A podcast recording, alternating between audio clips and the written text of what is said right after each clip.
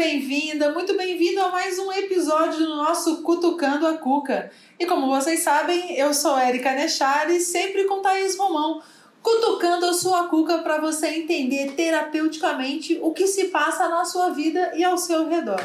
E hoje o nosso tema é sofrimento e dor, ou dor e sofrimento. Será que essas coisas são iguais, são diferentes? Vamos descobrir os mistérios da dor e pois, do sofrimento. Pois é, né? Será que eles têm o mesmo fundo? Será que eles são a mesma coisa? Nossa, dor e sofrimento? Claro que é a mesma coisa. Lógico que não é, garota! Nós estamos aqui para desmistificar isso. Pois é, né? Geralmente a gente teria a tendência de achar que eles são muito parecidos. Né? Que genuinamente o fundo, a base deles talvez seja. Pode mesma, ser, né? né? O princípio de tudo pode ser o mesmo mas a forma com que isso se desenvolve e a forma com que a gente reage sobre as situações controversas é a diferenciação aí entre a dor e o sofrimento. Eu sempre digo que a diferença entre a dor e o sofrimento, para a gente designar, é uma pergunta muito simples, como a gente brinca, é o ovo de Colombo, né? Tá todo na cara de todo mundo e ninguém conseguiu fazer. E a pergunta é: o que eu faço com isso? Vou hum. trazer um exemplo aqui. Por exemplo, nós podemos ser irmãs, nós não somos, tá, pessoal? Mas nós podemos ser irmã. E aí eu e a Thaís, irmãs, perdemos um ente querido, uma mãe ou um pai. A Thaís pode escolher a dor, né? É, vivenciar aquela perda aquele trauma pela dor, pela aceitação e co-criar com aquilo, criando um movimento de construção com aquela perda. E eu posso escolher a dor, vivenciar esse trauma pelo sofrimento, onde há resignação, vitimização e estagnação. Então, assim, o fato gerador pode ser o mesmo, né? E a gente ficar um pouco de olho sobre isso, que é a partir dessa situação de mesmo o fato gerador poder se fazer duas escolhas, que podem ouvir os julgamentos, né, Thaís? Exato. Essa, assim, ah, eu já passei por isso e nem morri. Assim, ah, nem vai te matar esse negócio. A gente compreender que a, a dor e o sofrimento das pessoas, ela tem, ela pode ter dimensão diferente de pessoa para pessoa. É, eu acho que a, a grande importância, né? Então, só para mapear um pouquinho mais claro, né? A dor, Érica, ela está relacionada a uma aceitação daquela situação, a um movimento, a possibilidade de criar recursos para passar daquela fase difícil e ir para a próxima etapa. Enquanto que o sofrimento ele traz essa estagnação, essa paralisação de movimento, ela fica sempre naquela situação da vitimização, ai, tá tudo ruim, nada vai melhorar, nada vai acontecer, eu não vou conseguir sair disso. Ele traz aí, né, é, uma expectativa sempre de que algo externo vai solucionar o meu problema. Então, é, ah, eu vou ganhar na Mega Sena e a partir dali eu vou ser a pessoa mais feliz do mundo. E enquanto isso eu vou sofrendo né? Então, Sim. É uma expectativa diferente aí, né? De que sempre é o outro que vai resolver para mim. Parafraseando um pouco o nosso podcast da semana passada, né, Thaís? Quando a gente escolhe ir pelo caminho da dor e da aceitação, é, esse trauma, esse fato gerador, ele é um degrau, né? Uhum. E quando a gente trabalha no lado da dor, é, do sofrimento e da resignação, ele se torna um status. Eu defino que ali eu fico porque existe um ganho sobre aquilo. Exato. Né? Eu tenho uma troca que ainda me faz dentro daquela dor. É, é, de alguma forma existe um ganho subliminar ali, inconsciente ou consciente, que me faz escolher permanecer naquele estado resignado de, de, de, de resignação mesmo, né? Uhum. É, e, e, o importante é a gente saber, né, Erika, o que você falou da intensidade, né? Será que a gente não entra aí numa questão de julgamento, uma questão de preconceitos, uma questão de, poxa, isso nem é tão importante, esse está reagindo dessa forma. Nossa, e parou de comer, tá dentro de casa, tá ali sofrendo, tá aí perdurando esse sofrimento por algo que foi tão simples, né? A gente não tem como mensurar e, e avaliar o tamanho de uma dor. É, e um remédio homeopático maravilhoso para isso é a empatia, né? Exato. Quando a gente estende a mão e diz assim, eu te convido para fazer outro caminho. Ou então, mesmo que eu estendi a mão e aquela pessoa escolhe por não aceitar, é, é não julgar. E a gente entender que cada um tem o seu processo e cada um tem o seu momento, né? E as escolhas são individuais. Então, até a escolha pelo sofrimento, você não precisa alimentar aquilo. Exato. Mas você pode trazer esse olhar de empatia e dizer assim: eu sinto muito que você escolha assim. mas é a sua vida, então eu acolho sua, sua escolha. É, e... e... respeitar a particularidade, né, As, as dores e a forma com que você reage à contrariedade está muito relacionado à tua história. Sim. Está muito relacionado a todos os tropeços que você veio acumulando aí ao longo da vida. Então, é muito importante, realmente, a palavra empatia, acho que é o, o, o ponto máximo, né, de da gente conseguir se relacionar bem, conseguir olhar para a dor do outro ou olhar para o sofrimento do outro e entender de que forma que eu posso me colocar ali como uma ajuda e não como um julgador, não como um juiz, né? Assim, para de chorar, você não devia estar tão ruim assim por causa dessa situação. Isso nem é tão grave assim. Sim. Né? E muitas vezes aquilo é inerente quando a gente fala em constelação familiar, né, Thaís? É, ela é muito anterior, né? Aquilo é um padrão, aquilo é uma afinização hierárquica. Muitas vezes, por amor à minha hierarquia, por fidelização à minha hierarquia, eu defino que eu vou repetir o padrão dos que vieram antes de mim, dos meus pais, dos meus avós. Isso acontece muito com pessoas que perdem muito dinheiro, uhum. pessoas que não mantêm emprego, que não conseguem sucesso, por mais que se dediquem, trabalhem, elas têm no inconsciente que para honrar aquela hierarquia, elas não têm direito a ter bens, não ter sucesso. Então, às vezes, a gente olhar que as histórias elas são muito mais longas do que a gente conhece, inclusive na nossa própria vida, porque quantas vezes eu me deparei vivendo constelações na minha vida em que eu olhei e falei, caramba, eu nem imaginava que eu repetia que isso era um padrão, eu tinha certeza que aquilo era meu uhum. e não era, né? E muito quantas vezes eu me julguei né? E eu, olha, se tem alguém que teoricamente deveria conhecer a minha história completa, sou eu, porque eu vivi. E mesmo assim, eu sou a prova viva de que nem a nossa própria história completa a gente conhece. Então, assim, isso nos leva a um pensamento sobre a empatia e o não julgamento. E eu acho que a gente precisa estender esse leque e avaliar em todos os âmbitos da nossa vida. Né? Não só nas relações pessoais, mas, por exemplo, nas relações de trabalho. Muitas vezes é, existem momentos né, em que a gente passa por contrariedades que ou a gente segue pelo caminho da dor, que a gente passa né, por uma aceitação e movimento e vai atrás de um próximo os Steve Jobs da vida. Steve Jobs foi demitido da própria empresa, né? Conseguiu. Os caras que quebram 50 vezes e cocriam com aquilo e acabam fazendo uma empresa multimilionária de sucesso, né? Exato. E que percebem um, um, um obstáculo como uma alavanca propulsora. Sim. E não como uma derrota. Sim. Né? A gente vê o oposto também. Muitas pessoas que tinham um determinado cargo, uma determinada posição e que perderam um emprego, por exemplo, e que ficou paralisado. Aquilo ali foi o fim para ele. Literalmente né, é, perdura num sofrimento e numa vitimização e numa sensação de impotência tão grande que não consegue se recolocar. A gente vê muito isso no pessoal que está na transição de carreira e no momento dos 50 anos, né, Thaís?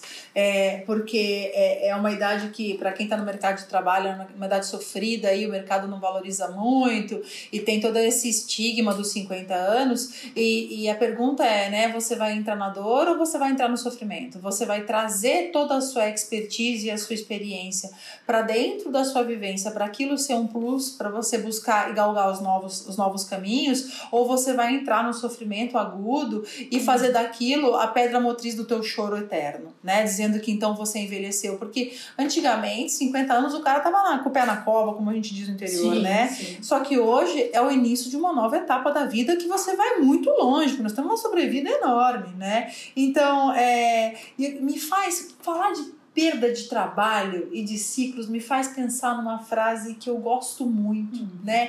Que vem da sabedoria indiana, né? Que é o seguinte: nós perdemos aquilo que já não mais tomamos posse em nossa vida ou que nunca nos pertenceu. Olha só. É.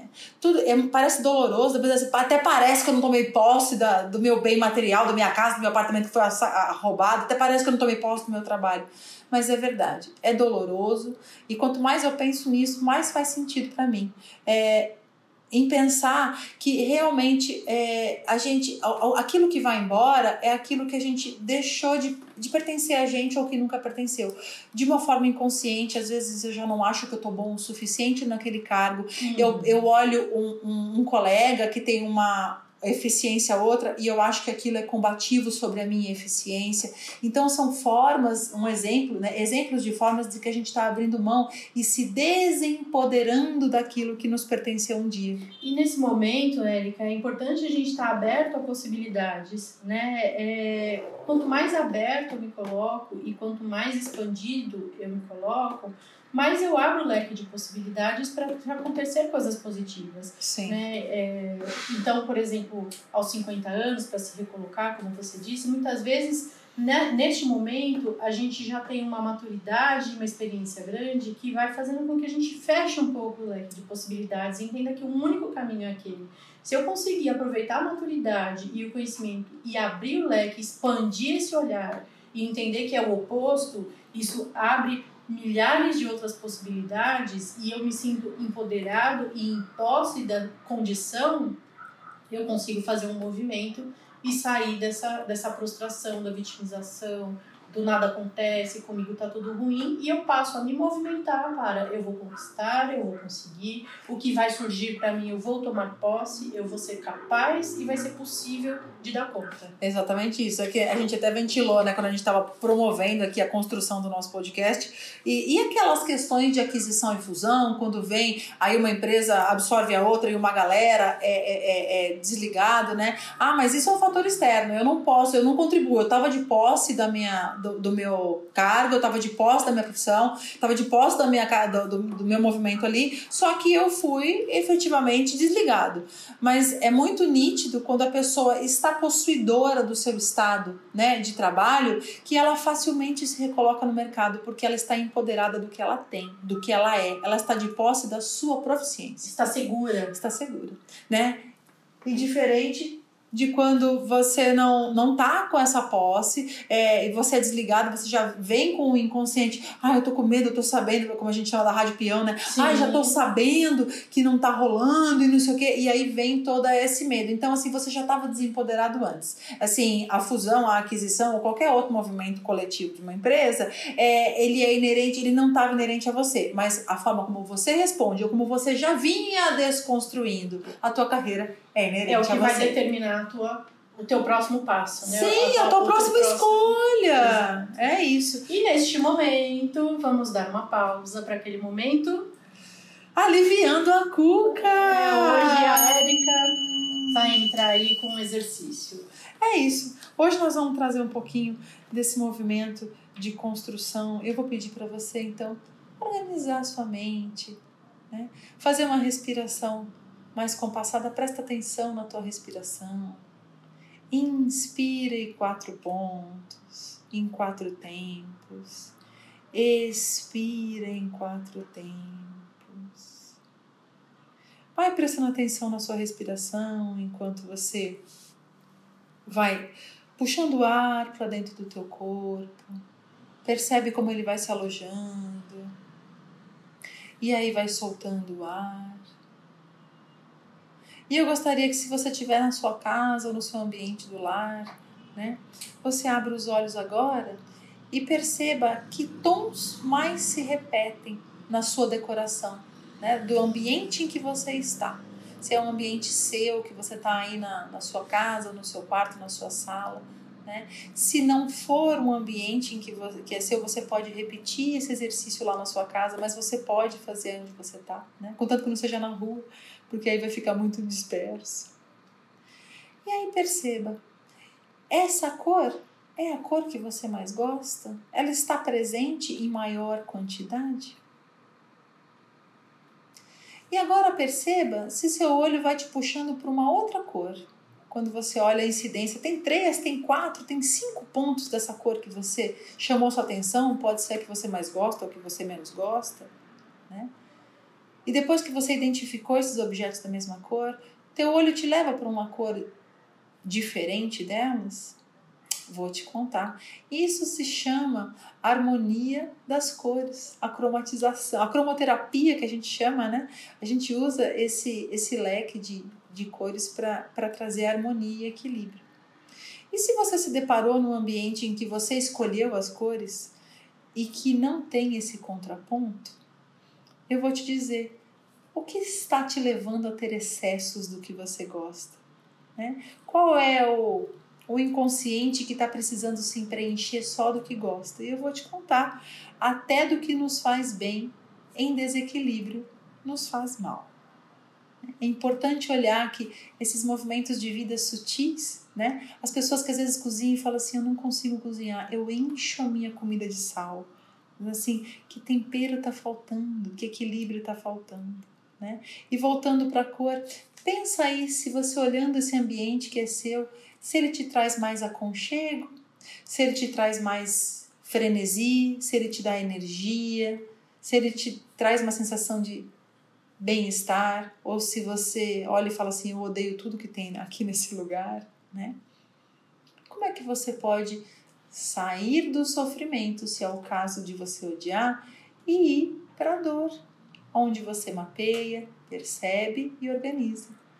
E se você tem um frenesi e diz assim, olha, Erika, eu tô ótimo aqui, mas ainda quero mudar alguma coisa, quer dizer que você está na dor, ou não, mas está num movimento que causa pequenos desconfortos e te levam a mudar, né? Então perceber que é, são nas nuances da vida que a gente percebe como é que a gente está agindo com as coisas que estão nos incomodando.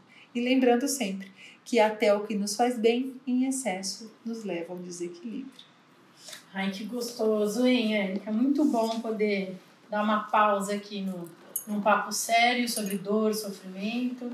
Né? E acho que essa segunda parte nossa é exatamente isso, né? Como você fez um mapeamento do ambiente, eu acho que agora é o momento da gente fazer um convite aí quem está ouvindo fazer um mapeamento sobre a situação atual, né? Um, um mapeamento de como ele está nesse dia a dia aí. Essa pandemia veio, se instalou. Você está onde? Está na dor ou está no sofrimento?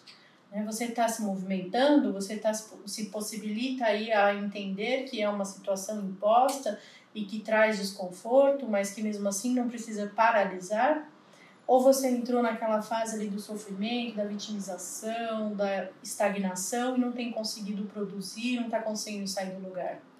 É, isso é uma coisa específica da, da pandemia, que foi gerada pela pandemia, ou ela já vem se arrastando há algum tempo? Né? E ela se é, somatizou com maior força nesse momento agora de, de, de muitas mudanças que nós estamos dentro ainda, né? vivendo dioturnamente. Então, assim, eu acho que. É, e, e, bacana se você conseguiu, dentro da dor, cocriar e transformar em uma coisa positiva. Né? Se transformar ali. É, guarde no seu coração todo esse movimento que você fez para usar como força motriz e lembrete de toda a energia. Que tipo de energia você trouxe para aquele momento de dor, né? de, de, de desconstrução, para criar uma coisa maravilhosa. E se você foi daquela galera que. que está se percebe no sofrimento agudo, eu vou te fazer uma pergunta que talvez faça você me xingar um pouco, mas tudo bem, eu acolho também o xingamento. Eu vou te perguntar: qual é o ganho em escolher o sofrimento que você está? Porque sim, por mais que você diga que não há escolha sobre isso, eu vou te dizer, e não há ganho sobre isso, eu vou te dizer, sim. Ainda que inconscientes, e é isso que nós estamos tentando fazer, trazer você para o consciente nesse momento, né? Existem, em todas as situações, existem ganhos, né? Inclusive nas muito sofridas. Eu gosto muito de dizer que não há avulsos em situações de vida. Não tem pessoas avulsas, puta, não devia estar tá lá. Isso não existe. Uhum. Existe um. É, é, o, é o velho e bom, o que está certo sobre isso? o que sabemos sobre O que isso? sabemos sobre isso, né? E tem também, né, Érica, a possibilidade, né, do o que que o que que está por trás de tudo isso, né? Esse ganho secundário, o que que eu estou me disponibilizando para me manter na vitimização e no sofrimento. Sim. E aí eu trago uma terceira perguntação, que é a perguntação da escolha, hum. mais genuína. Porque a gente, nós, fizemos, nós fizemos perguntações para a pessoa mapear. Uhum. E a terceira perguntação é: o que você espera construir a partir desse, dessa posição de sofrimento em que você escolhe estar. Construir com sofrimento? É possível? E eu vou te dizer, meu amigo, minha amiga, se você acabou de dizer, mas é porque. Não, com certeza, se suas frases começaram com esse tipo de muleta, sim, você está escolhendo sofrer. Sinto muito por isso e sinta-se acolhido também na sua escolha né? É, mas sim, você está escolhendo pela sua dor. Se você ainda está pensativo e está percebendo que eu não sei ainda se eu tenho algum tipo de construção nesse espaço em que eu me coloquei de sofrimento, então você é um candidato muito célere a passar para a turma da dor e do movimento. Pois é, é sempre possível transmutar, né, Erika? Sair ali daquele movimento de estagnação, perceber quais são os ganhos e entender que os ganhos a partir da dor, né, da aceitação e do movimento podem ser maiores do que os ganhos estando em sofrimento. E o motivo da criação do nosso podcast, né, Thaís, eu acho que é justamente esse, é trazer as reflexões e as perguntações para que a pessoa consiga se perceber e fazer escolhas genuínas, escolhas construtivas que façam sentido para ela. Porque às vezes a gente se coloca ali no inconsciente fazendo escolhas tão infelizes para nós mesmos e ninguém nunca contou pra gente que a gente podia fazer outra coisa. Exato. Então, o Cutucando a Cuca, ele tem esse objetivo cutucar sua cuca. Sair que... da zona de conforto. Ou não. Mas se você escolher ficar nela, que você faça de forma consciente. Que seja confortável. Que seja o desconforto que eu conheço. E que se você também saiba que se um dia você escolher fazer diferente, você pode. Porque o objetivo do Cutucando a Cuca é trazer pensamentos mil para que você expanda o seu mental e crie um milhão de infinitas possibilidades para a tua felicidade. Então fica aí o nosso olhar, o nosso carinho, o nosso acolhimento sobre as suas escolhas e o nosso, a nossa percepção sobre dor e sentimento. Eu espero que você esteja na dor e não no sofrimento. E espero que se você estiver no sofrimento, que você faça as perguntações para escolher sair dele. Isso aí. É. E para finalizar, como não poderia faltar, siga lá no Insta, arroba Erika Nechar, arroba Psico Romão e toda semana vai ser um teminha aí gostoso pra gente conversar, cutucar a cuca e se divertir um pouquinho. É isso mais. Te vemos depois. Até mais.